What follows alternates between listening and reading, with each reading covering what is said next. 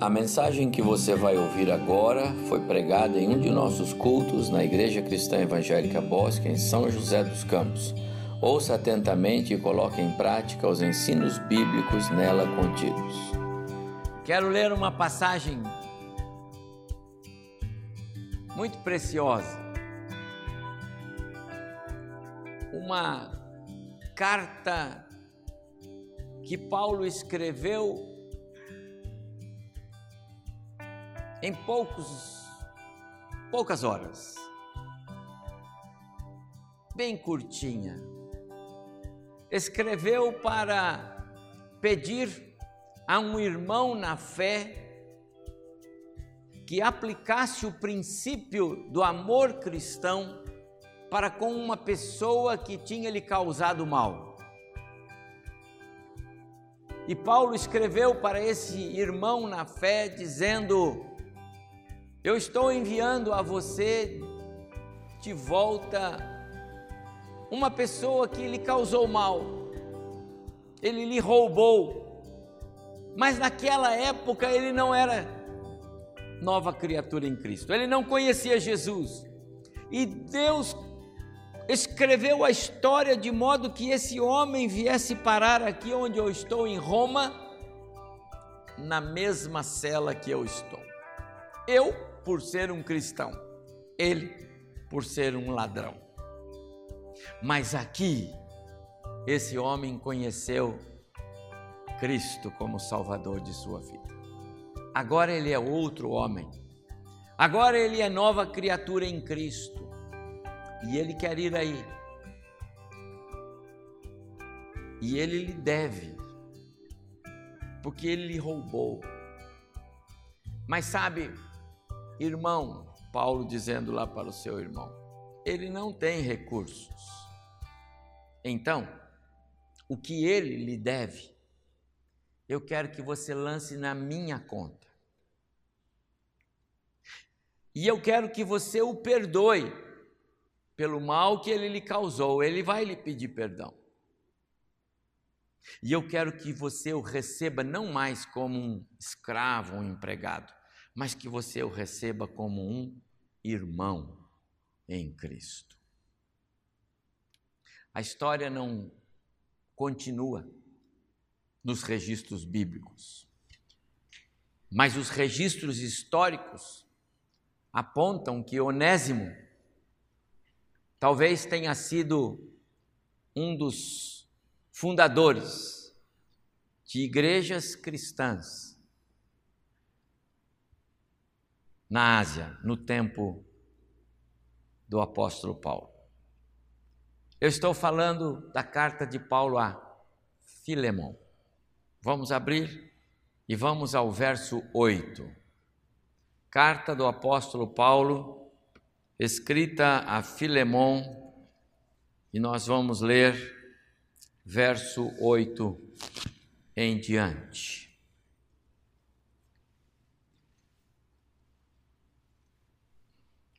Esta carta faz parte das cartas da prisão, tá bom? Algumas cartas os irmãos conhecem, Efésios, Filipenses, Colossenses e Filemão, são cartas que Paulo escreveu na sua prisão quando esteve preso em Roma. Paulo esteve preso porque ele era perseguido por ser um cristão, certo? E esta carta ele endereça então a Filemon, um amigo e um irmão na fé, alguém que Paulo havia conduzido a Cristo. E esse Filemão, amigo de Paulo, era muito amigo. Ele considerava muito o apóstolo Paulo, porque Paulo foi quem lhe mostrou o caminho da verdade. Então, Paulo diz no verso 8: Pois bem, ainda que eu sinta plena liberdade em Cristo para te ordenar o que convém, prefiro, todavia, solicitar em nome do amor, sendo eu que sou Paulo, o velho e agora até prisioneiro de Cristo Jesus, sim, solicito-te em favor de meu filho Onésimo que gerei entre algemas. Ele nasceu para Cristo aqui, na cadeia comigo. Ele antes te foi inútil, era um escravo que foi roubador. Atualmente, porém, é útil a ti e a mim. Eu te envio de volta em pessoa, quero dizer, o meu próprio coração. Eu queria conservá-lo comigo mesmo para, em teu lugar, me servir nas algemas, nas cadeias aqui onde eu estou, por causa do Evangelho. Nada, porém, quis fazer sem o seu consentimento, para que a tua bondade não venha a ser como que por obrigação mas de livre vontade. Pois acredito que ele veio a ser afastado de ti temporariamente, a fim de que o possuais para sempre. Paulo cria nos planos eternos de Deus. Não já como escravo, antes muito acima de escravo, como irmão caríssimo, especialmente de mim e com maior razão de ti, quer na carne, quer no Senhor. Se, portanto, me consideras companheiro, Paulo está dizendo para Filemão, recebe-o como se fosse a mim mesmo. E se algum dano te fez, ou se te deve alguma coisa, lança tudo na minha conta. O débito é meu eu, Paulo, de próprio punho o escrevo, eu pagarei, para não te alegar que também tu me deves até a ti mesmo. Sim, irmão, que eu receba de ti no Senhor esse benefício. Reanima-me o coração em Cristo, certo como estou da tua obediência, eu te escrevo, sabendo que farás mais do que estou pedindo. Como eu disse, a história aponta para o fato de que este Onésimo pode ter voltado para servir Paulo na prisão. Filemão então atendeu o pedido de Paulo quando disse que seria bom que ele ficasse comigo aqui para me servir, mas ele eh, deve alguma coisa a você, eu preciso que ele vá.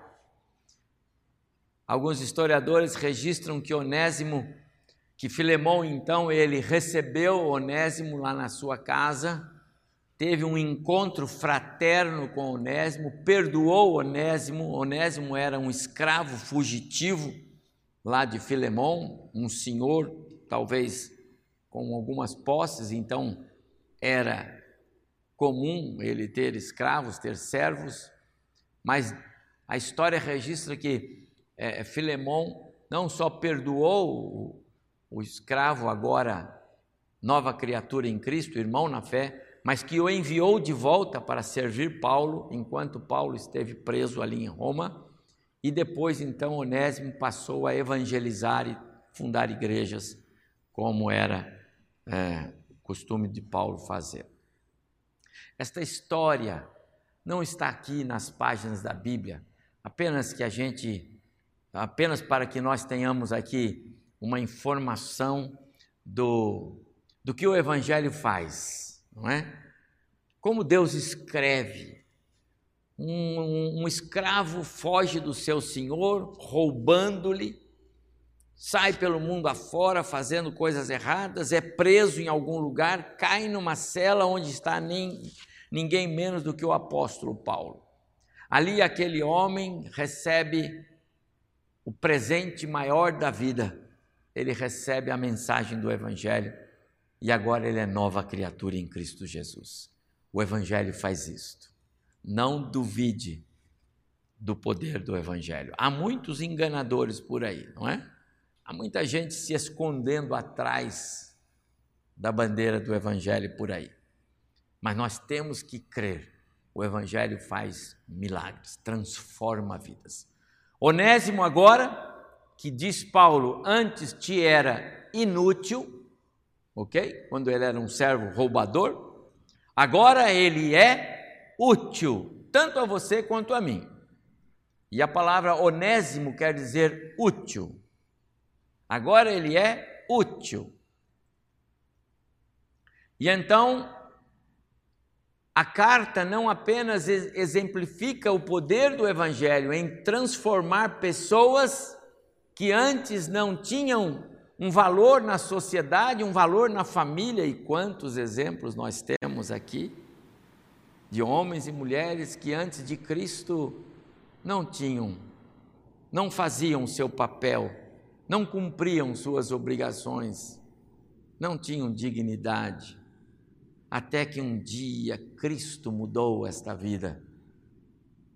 E agora essa pessoa é útil na sua casa, é útil na sua igreja, é útil na sociedade, é um onésimo. Esta carta não apenas mostra o poder do Evangelho. Com certeza, por trás desta é, razão de ser da carta. Deus tem um propósito de comunicar conosco uma doutrina bíblica das mais preciosas, ainda que pouco difundidas e cujo o título nem mesmo aparece explicitamente na Bíblia, a doutrina bíblica da imputação. Imputar significa lançar. E é por isso que pela manhã, quando eu preguei sobre a doutrina bíblica da substituição, Cristo na cruz, no meu lugar, colocado como meu substituto, por mim, porque eu mesmo não era suficiente para a cruz, eu não sou suficiente para resolver os meus próprios pecados, nem se juntarmos muitos de nós, não seríamos suficientes, capazes para remir os nossos pecados. Mas Cristo o fez, dando a sua vida no nosso lugar. Ele foi o nosso substituto. E eu disse à noite, eu quero falar sobre uma outra doutrina bíblica, é a doutrina bíblica da imputação. Deus colocou na conta do seu filho nos ombros do seu filho os meus pecados, os seus pecados. Deus tem um livro e os contadores de antigamente, Jarbas, você é de antigamente. Os novos nem sabem o que é o livro da razão, né? Mas os contadores têm, não tem? Tem, aí tem vários irmãos que sabem disso. Nesse livro tem coluna de débito e crédito. E os contadores têm que trabalhar essas colunas para que a contabilidade da empresa, da família, seja feita. E quando Deus, depois do pecado de Adão, abriu o livro da razão para ver como nós estávamos, ele só encontrou débito. Só havia débito. Não há um crédito sequer na conta de nenhum sequer. Não há justo nenhum sequer. Todos nós desgarrados, todos pecaram e perderam a glória de Deus. Todos pecaram e estão afastados de Deus. Impossível o pecador caminhar com Deus pela gravidade o tamanho do seu pecado. Deus olhou no livro e não viu crédito algum para nós. E é aí que Deus colocou em, em cena o seu plano e o seu projeto eterno de colocar no, no livro do seu próprio filho, na coluna débito, o meu débito e o seu débito. Deus fez isso, meus amados irmãos. Deus é um contador por excelência. E ele não faz ajustes. Certa vez eu estava participando de um concílio de igrejas e não bateu lá, o número não bateu. E alguém que era muito cuidadoso é, disse: vocês têm que refazer esses cálculos e apresentar para nós os números. E aí um daqueles irmãos disse assim: mas olha, eu tenho um computador ali no carro, eu vou lá e eu faço os ajustes e eu apresento bonitinho aqui para vocês. E aí um outro irmão levantou e disse: Não é assim. Não é fazer ajustes. É buscar os comprovantes. É ver por que não está batendo. É acertar as contas, não os números. Meus amados irmãos, o nosso Deus não é alguém que faz ajustes. Não valia para Deus fazer alguns ajustes no débito do ser humano. O pecado foi grave demais. O pecado nos trouxe a morte. O pecado nos separou de Deus. Ah, meus amados irmãos, se nós tivéssemos consciência do quanto o pecado ofende a Deus, nós teríamos mais cuidado para tratar com o pecado. Domingo retrasado, quando eu dei uma aula aqui, introdução aí na nova revista que nós estamos tendo sobre doutrinas, eu citei a frase de um teólogo que eu não conheço, mas é um teólogo, e ele disse que quando nós achamos, ou quando nós estamos pensando que o pecado não nos afeta, nós já caímos profundamente nele. E infelizmente, muitas vezes nós achamos que o pecado não nos afeta, que a gente pode conviver com ele, que a gente pode caminhar mais um pouco com ele, mas Deus não é assim. E então, depois do pecado de Adão, Deus cumpriu o que ele disse: o dia que você pecar, vai morrer. Gênesis 2,17 diz: Morrendo, morrerás. Morrendo, espiritualmente, rompeu o cordão que se ligava a Deus, vai perder a vida física. Lembra que quando Deus fez o homem, ele não falou em morte. Quando, quando Adão foi criado, Deus deu vida, fôlego de vida, sopro de vida, não tinha morte em cena. A morte é uma exceção à regra, nós não fomos feitos para morrer, nós fomos feitos para viver. Tanto é que aqueles que são novas criaturas, novas criaturas em Cristo vivem eternamente. Mas o pecado causou uma ruptura, trouxe esse desligamento do Criador. Impossível para o nosso Deus continuar caminhando com Adão e Eva, pecadores que agora são, mortos, conhecedores do bem e do mal, transgressores. Deus é santo, puro.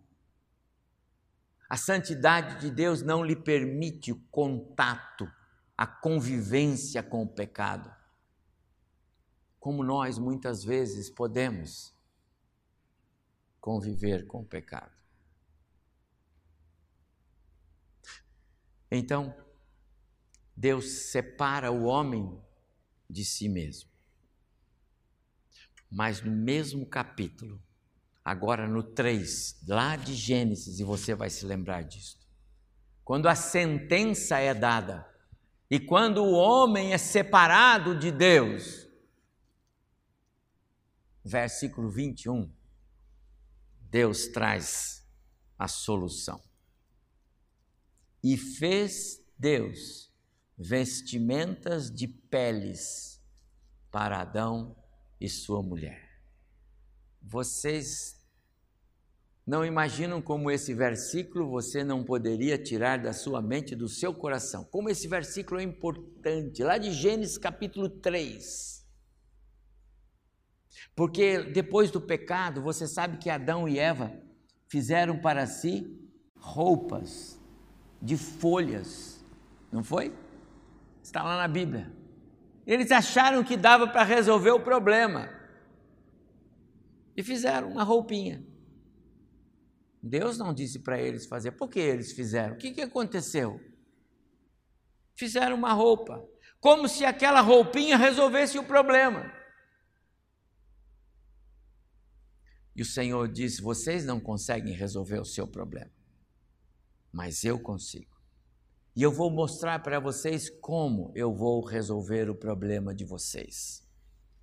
E aí então o Senhor Deus ordenou que Adão pegasse o seu carneirinho, o seu cordeirinho, o seu animalzinho mais bonitinho que ele tinha lá. E Deus falou para Adão: faça uma, uma pedra de ponta, bem pontuda, Adão. E Adão foi obedecendo tudo que Deus falou. Aí Deus disse: agora pegue o cordeirinho e enfia essa pedra pontuda bem no lugar do coração. E Adão fez. E aquele animalzinho gritou. E o sangue correu. E aí então Deus disse para Adão: Está doendo no seu coração? E ele disse: E como, Senhor?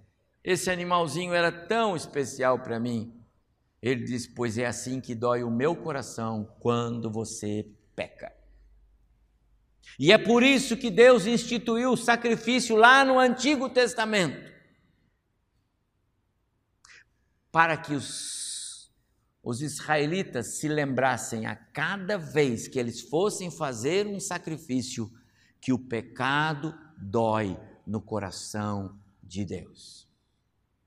O sacrifício não só apontava para o que Cristo faria, mas apontava também para a dor no coração de Deus que o pecado traz. E então Deus disse para Adão: Agora limpe bem esta pele e faça com ela roupas para vocês, porque a sua falta, o seu pecado, o seu erro só será resolvido com derramamento de sangue. Então, Gênesis 3:21 aponta para a cruz de Cristo. O que Deus tinha em mente? Colocar na coluna do livro Razão do próprio Filho um débito, o pecado da humanidade. Esta é a doutrina bíblica da imputação de pecados. Romanos capítulo 5, por favor, alguns textos bem breves e nós já vamos para a mesa do Senhor. Romanos capítulo 5, olha aí comigo, por favor. Versículo 12. Romanos, carta de Paulo aos Romanos, capítulo 5, verso 12. Portanto, assim como por um homem só, Adão, entrou o pecado no mundo e pelo pecado a morte, assim também a morte passou a todos os homens, porque todos pecaram. A primeira primeiro pilar da doutrina bíblica da imputação é que o pecado de Adão passou para todos os homens, todos os seres humanos. Não adianta nascer uma criança e colocar numa bolha, isolar em algum lugar, numa floresta, longe de tudo e de todos. Ela ainda será pecadora. Se tem algo que garantidamente mamãe e papai passam para os filhinhos, é a marca do pecado. Não tem como produzir filhos que não carreguem a marca do pecado. Está na Bíblia. É a doutrina bíblica da imputação. O pecado de Adão colocado sobre os ombros de todos os homens. Porque todos pecaram. Romanos 3, 23. Ou ainda Romanos 6, 23 o salário do pecado é a morte. Então todos pecaram e todos têm a morte como recompensa. E essa morte, meus amados irmãos, não é apenas a morte física. A morte física é consequência da morte espiritual.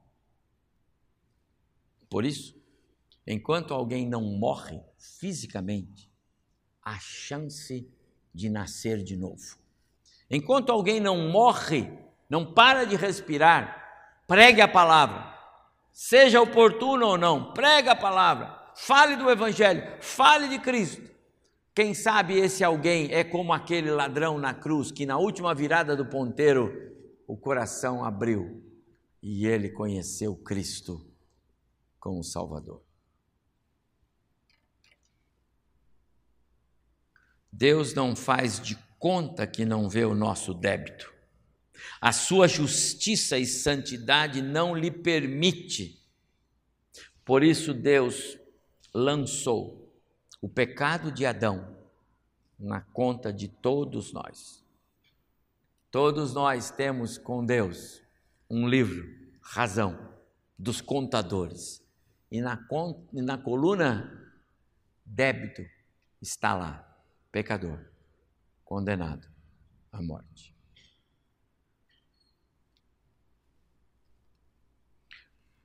Romanos capítulo 5, aí mesmo, verso 17 agora. Olha aí, verso 17. Continua o apóstolo Paulo dizendo: Se pela ofensa de um só e por meio de um só reinou a morte, muito mais os que recebem a abundância da graça e o dom da justiça reinarão em vida por meio de um só, a saber, Jesus Cristo. Pois Assim como por uma só ofensa veio o juízo sobre todos os homens para condenação, assim também por um só ato de justiça veio a graça sobre todos os homens para a justificação que dá a vida. E esse é o segundo pilar da doutrina bíblica da imputação. Deus não só não não é, não fez de conta que poderia ficar só com Adão, ele pegou o pecado de Adão e colocou em todos os seres humanos. Em todos os seres humanos, em todas as épocas, nenhum ser humano nesse planeta Terra nasce isento de pecados.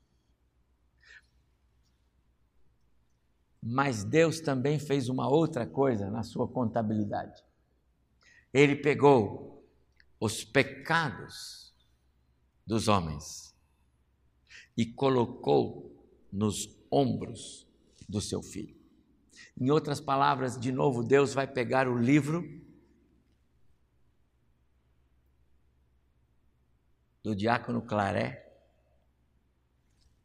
e na coluna que diz lá está em débito, ele coloca um crédito de maneira que aquele débito fica anulado. E você não deve mais, Claré. E todos quantos aqui já receberam a graça da salvação em Cristo Jesus, você pode levantar as mãos aos céus e dizer obrigado, Deus, porque na coluna débito já não tem mais esse débito em aberto. Alguém foi lá e pagou a conta para você. Alguém foi lá e deu-lhe um crédito. E esse alguém é Jesus. Que coisa, hein? Deus pensou nisso, meus amados irmãos, antes de haver mundo. Deus pensou nisso, meus irmãos, antes de Deus criar o homem. Deus pensou nisso antes do pecado entrar no mundo. Paulo, quando escreve aos Romanos no capítulo 8, verso 29, ele diz: Porquanto aos que de antemão conheceu, também os predestinou para serem conformes ou conformados, iguais ao seu próprio Filho Jesus, antes de haver mundo. Antemão significa na sua eternidade passada. Deus fez isto por nós. E aí ele coloca na na conta do filho o débito que era nosso. O filho que nunca pecou, o filho que era o próprio Deus Criador, em majestade e glória, desde antes da fundação do mundo, que um dia abriu mão do seu posto, do seu trono, que deixou o seu lugar em aberto para vir a este mundo, nascer no ventre de Maria, a partir de um embrião colocado naquele ventre por obra do Espírito Santo, nascer, viver como um bebê, como um menino, como um moço, como um homem cumprir o seu ministério e como um homem morrer na cruz no nosso lugar. Tudo isso Jesus fez. Porque havia um débito na minha conta, na sua conta, e que nós jamais pagaríamos. Jamais pagaríamos. Então Deus providenciou um meio e colocou na conta do seu filho. Olha agora Isaías. Quem esteve de manhã aqui se lembra de Isaías 53. Isaías capítulo 53, eu vou ler só dois versos aqui. Isaías capítulo 53. Todo, e, perdão, todos nós andávamos desgarrados como ovelhas cada um se desviava pelo caminho, mas o Senhor fez cair sobre ele. Está falando de Cristo. O Senhor fez cair sobre ele a iniquidade de todos nós. O Senhor colocou na conta dele, o Senhor colocou como débito de um livro que para ele era zerado. E agora está lá o débito do pecado do homem, o meu e o seu. Que Deus é esse Deus que é justo, que é severo, que é santo, puro e reto, que não quebra galho, que não faz nada que escape à sua ética. Mas que Deus é esse? Que para resolver um problema grave, ele põe o seu próprio filho para pagar a conta que só o próprio filho podia pagar. Amados irmãos, Pedro escreve que Deus não é tardio, de modo que ele não esteja se lembrando das suas promessas. Pelo contrário, ele é longânimo, bondoso, misericordioso e ele não quer, é vontade, que nenhum se percam, nenhum dos que estão na face da terra, ele não quer. A vontade de Deus é que todos cheguem a um arrependimento. Mas, como eu disse pela manhã, isso é vontade, não é plano. Agora, para aqueles que Deus planejou que a morte de Cristo valeria na cruz, a esses o ato de Cristo foi lançado como crédito. Crédito. Isaías escreve assim, ó, versículo 12, aí do capítulo 53. Por isso eu lhe darei muitos como a sua parte e com os poderosos repartirá ele despojos. Eu lhe darei muitos. Sabe o que é isso? É Deus falando. Deus falando ao próprio Filho, na profecia de Isaías, sete séculos antes de Cristo nascer. Isaías escreve o que Deus fala com ele a respeito de Cristo, o Filho. E Deus está dizendo a respeito de Cristo: por causa do ato sacrificial, voluntário, espontâneo de Cristo, que deixou a sua glória, abriu mão da sua divindade para vir a este mundo e, e morrer pelos pecados dos, dos homens, eu, Deus, lhe darei muitos como herança. Muitos, nós. Você e eu, muitos. E quantos estão conhecendo Jesus como Salvador ao longo da história? Muitos. São muitos. Não todos. Não são todos os homens que têm o livro Razão com a coluna débito zerada. Não são. Mas eu tenho. E eu sei que você também tem a coluna zerada, porque Deus lançou o crédito que Cristo me deu ao morrer na cruz no meu lugar. Que coisa, hein? E aí nós vamos para o terceiro passo e para o terceiro pilar da doutrina da imputação. O primeiro, o pecado de Adão passou para todos nós. O segundo, o nosso pecado é posto nos ombros de Cristo e ele vai para a cruz e, como oferta e ofertante, Deus o aceita. Deus o aceita. A ressurreição de Cristo é a prova cabal de que Deus aceitou aquele sacrifício no meu e no seu lugar. E o terceiro pilar da doutrina bíblica da imputação está no fato de que agora Deus pega a justiça de Cristo, os créditos de Cristo e colocam para nós à nossa disposição. João capítulo 1, verso 12, 11 12 diz assim: Ele veio para o que era seu, mas os seus não, não o receberam. Falando de Jesus e do seu próprio povo. Verso 12: Mas a todos quantos o receberam, deu-lhes o poder de serem feitos filhos de Deus, a saber, aos que creem no seu nome. Esta expressão, deu-lhes o poder de serem filhos de Deus. A expressão filhos é um indicativo de, é, de que é, é alguém com total capacidade de receber toda a herança proveniente desta família para a qual nós fomos inseridos. Filhos, nesta expressão de João 1:12, indica um filho maior, capaz de gerir, capaz de, de ser ele mesmo o cuidador da herança. As crianças menores de 12 anos não podiam ter gestão disso, da herança dos seus pais. Se pais morriam e deixavam crianças com 10, 11, 9 anos, a, o Estado, a igreja, os líderes é, retinham a herança.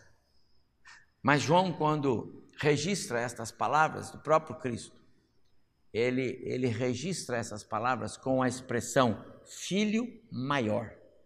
Qual é a ideia aí?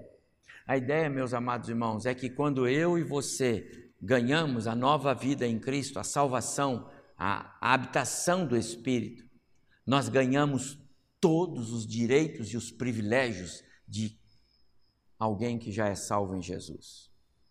Sabe, no céu não tem alguém que tenha mais privilégios do que o outro. Esta é a ideia.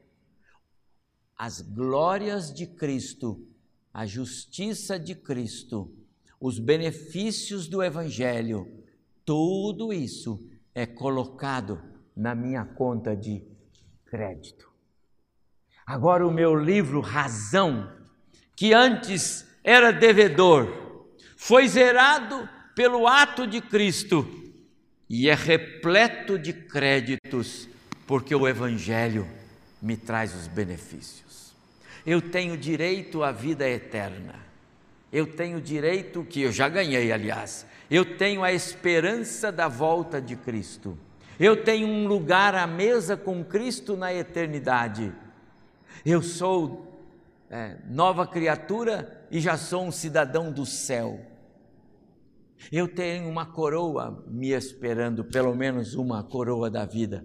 Talvez você tenha mais uma coroa é, da justiça e outras coroas. Tudo isso é benefício, porque os créditos de Cristo, e deixe-me dizer, há uma corrente, né?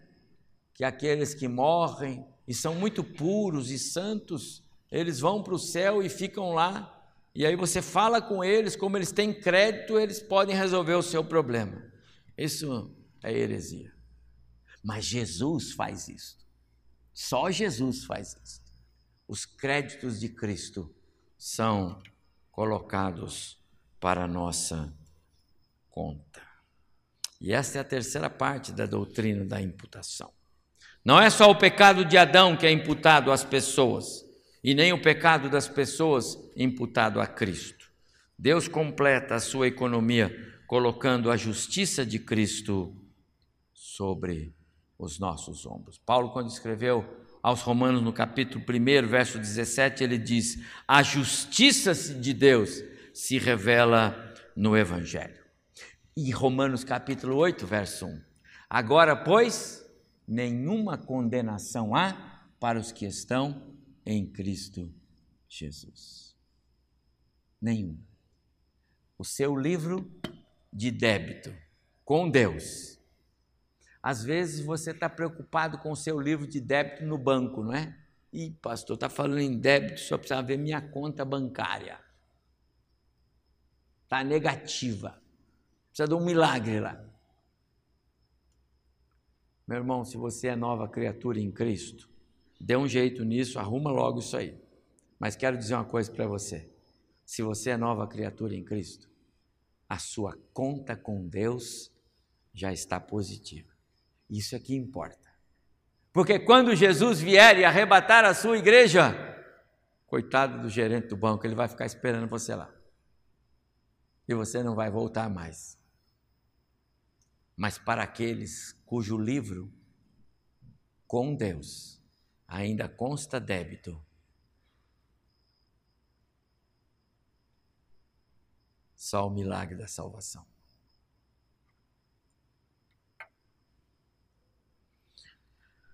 pecado de Adão na nossa conta, o nosso na conta de Cristo, a justiça de Cristo para nós. E tudo sem nenhum esforço, sem nenhum mérito.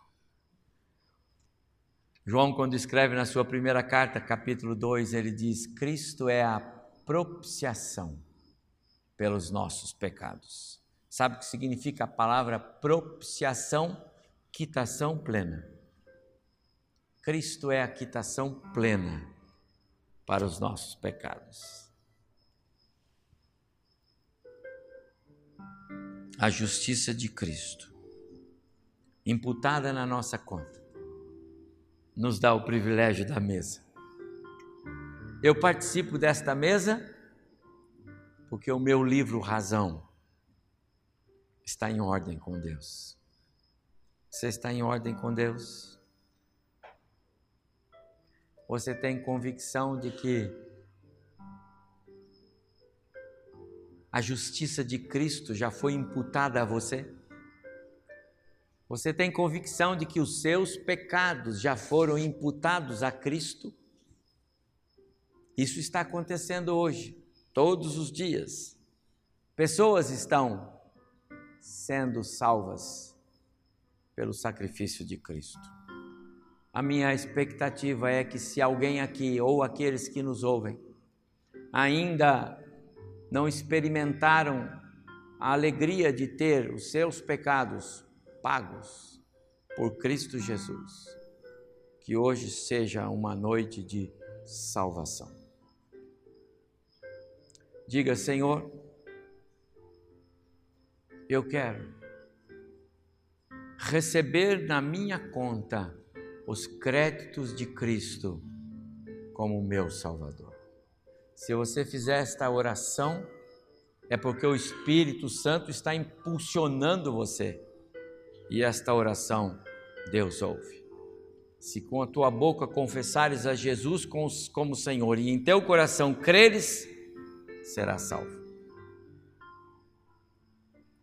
Se você tem transgredido a lei de Deus, quem sabe hoje é momento para você dizer: Senhor,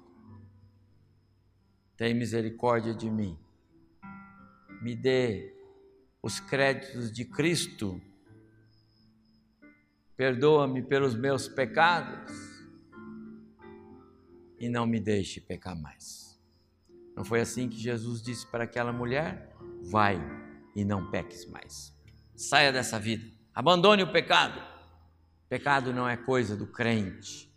O crente precisa se purificar a cada dia, ser melhor amanhã do que é hoje, ser melhor hoje do que foi ontem, pecar menos, pecar menos, não cometer os mesmos pecados, já é um avanço na nossa vida com Deus.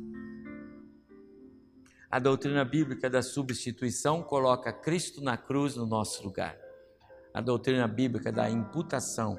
Coloca os nossos pecados no ombro de Cristo e a justiça de Cristo nos nossos ombros, e Deus nos recebe como filhos amados. Quero celebrar a ceia do Senhor com vocês hoje à noite, com esta verdade em mente, com esta mensagem que é tão importante. Deus colocou nos ombros do seu filho o meu pecado para que eu pudesse chegar diante dele de novo e ser por ele recebido como filho. Ao Senhor toda glória, toda honra, todo louvor, porque ele faz isto por nós.